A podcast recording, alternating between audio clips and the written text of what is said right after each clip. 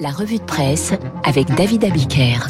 La revue de presse, David Abiker, et ce matin, la COP26 et le dernier rapport de l'Organisation météorologique mondiale. Une terre sèche, aride, c'est la photo qui fait la une de West France ce matin et ce titre, COP26 en Écosse, 15 jours décisifs pour la planète. Le Monde titre également Sommet pour le climat, l'heure des comptes, le Parisien aujourd'hui en France, met Macron à la une et l'accent sur le volontarisme présidentiel. COP26, la France veut montrer l'exemple, limiter le réchauffement à 1,5 degré choisit le Figaro, c'est l'objectif de cette COP26. Mais dans le Parisien aujourd'hui en France, vous trouverez une nouvelle raison de vous mobiliser sur le sujet ou d'avoir peur. Il s'agit du dernier rapport de l'Organisation météorologique mondiale rendu public hier et dont le quotidien fait la synthèse. Les experts de cette organisation estiment ainsi que les sept années écoulées allant de 2015 à 2021 ont probablement été les plus chaudes jamais enregistrées. D'après le secrétaire général de l'ONU, ce rapport montre comment la planète est en train de se transformer sous nos yeux des fonds marins jusqu'au sommet des montagnes. Rien qu'en 2021, la Terre a gagné un degré par rapport à l'ère pré-industrielle. Le niveau des océans a grimpé de 4,4 mm par an sur les huit dernières années. Et en 50 ans, le nombre de catastrophes météo ont été multipliés par 5. Du pain sur la planche, donc, pour les États qui participent à la COP26 et de quoi se faire peur en ce lendemain de fête d'Halloween. de quoi se faire peur dans le Parisien, où les rats envahissent un appartement. Cette double page dans le cahier francilien du journal pourrait offrir la trame d'un de ces films que les ados regardent pour se faire peur les soirs d'Halloween. C'est malheureusement l'histoire vraie d'une famille qui vit dans un logement social insalubre depuis plus de dix ans. Un logement infesté par les rats et dont le bailleur est Paris Habitat. Le Parisien évoque les vains efforts de la ville, les rats qui ont élu domicile dans plusieurs appartements de cet immeuble du 19e arrondissement de la capitale, et donc le cauchemar de cette famille dont le père a été mordu par un rat, rongeur, euh, décédé en 2016 d'une septicémie et dont la fille porte plainte aujourd'hui pour homicide involontaire et mise en danger de la vie d'autrui.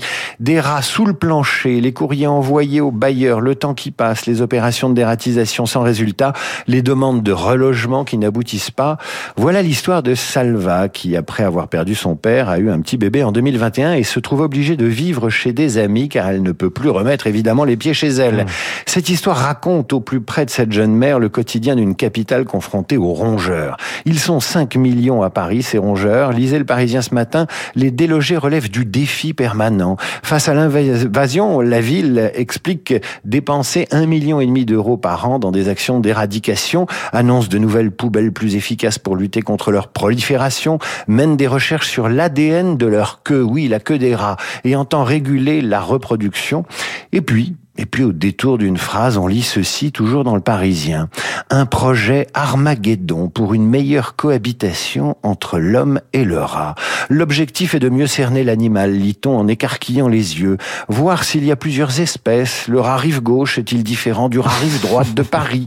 Ces rats sont-ils porteurs de maladies comme le Covid? Peuvent-ils les transmettre à l'homme?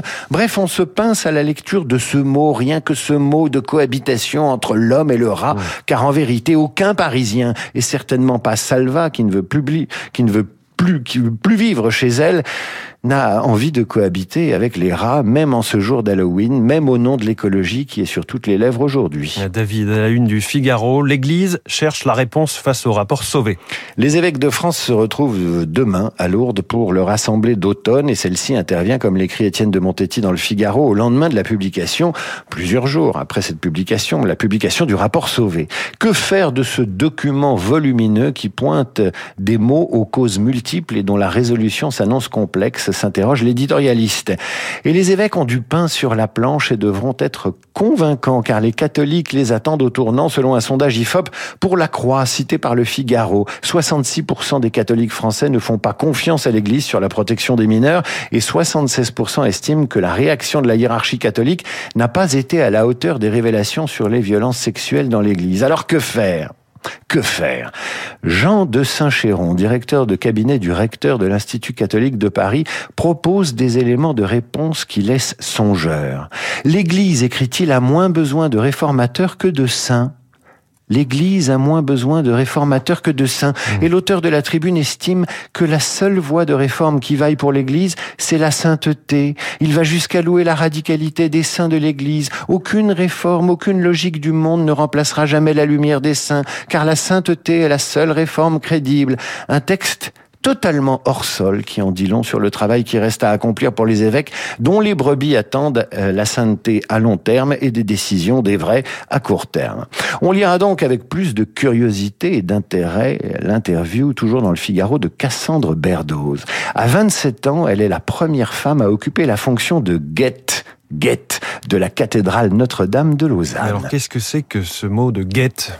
C'est le féminin de guet. Le guet est donc la guette est la personne chargée d'annoncer les heures en haut d'un beffroi. Il en reste six en Europe. À partir de 22 heures, Cassandre Berdoz est perchée sur le beffroi de la cathédrale Notre-Dame de Lausanne et elle scande les heures à partir de 22 heures et jusqu'à 2 heures du matin. Elle en rêvait depuis l'âge de 13 ans. Voilà comment la jeune femme raconte la fonction du guet et donc de guette.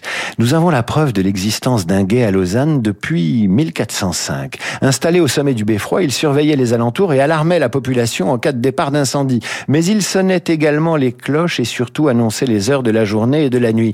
Il avait une sorte de, de fonction d'information, de média. Il donnait l'heure, il donnait les informations stratégiques. Il faisait votre métier, mon cher François, le guet. Ça n'a rien à voir avec la religion, avec le temps, poursuit-elle, le progrès technique et l'automatisation des cloches. Le rôle du guet n'était plus vital, mais à Lausanne, les citoyens avaient la volonté de garder cette coutume. Et Cassandre d'expliquer qu'il y a un guet principal et six guets auxiliaires. Je travaille de 3 à 5 nuits par mois, j'annonce les heures. Par exemple, à 22 heures, euh, eh bien, les mains en porte-voix, je dis, je crie plutôt, c'est la guette, il a sonné 10 heures, il a sonné 10 heures. Apparemment, j'ai une voix qui porte loin, dit-elle. Et Cassandre d'expliquer qu'il y a deux ans, les femmes ont fait grève en Suisse et qu'à minuit, dans la nuit du 13 au 14 juin, elles se sont mises à sonner l'heure de la grève, ce qui a convaincu la ville d'embaucher officiellement une première femme à ce poste, réalisant le rêve d'une toute jeune fille. Je vous laisse faire le guet, François, et annoncer la pendule. Il est 8h37, voilà, c'est fait, j'ai fait euh, le guet en quelque sorte, et vous, vous êtes notre guet ou notre guetteur de la revue de presse et des journaux tous les matins à 8h30. Merci beaucoup, David Abiker. Il est 8h37, donc je le redis. Et le philosophe Luc Ferry est dans Esprit Libre avec